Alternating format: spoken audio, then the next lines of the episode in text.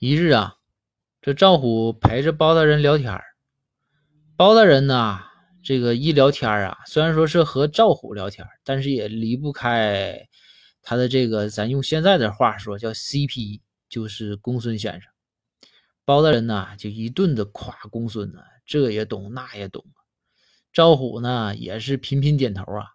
赵虎就说：“说大人，您说那是，那公孙先生上知天文，下知地理的。”算命好像是都手拿把掐。最近我发现公孙先生看病也是一把好手啊。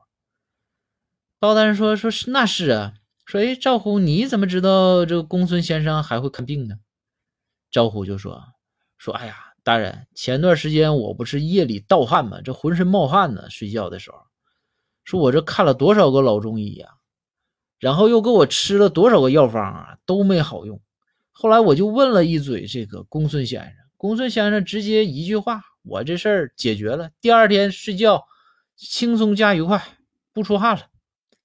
包大人说说那公孙先生给你开的什么方子？然后这个赵虎就说说啊也没有没用吃药。公孙先生就跟我说说晚上睡觉的时候让我换床薄被，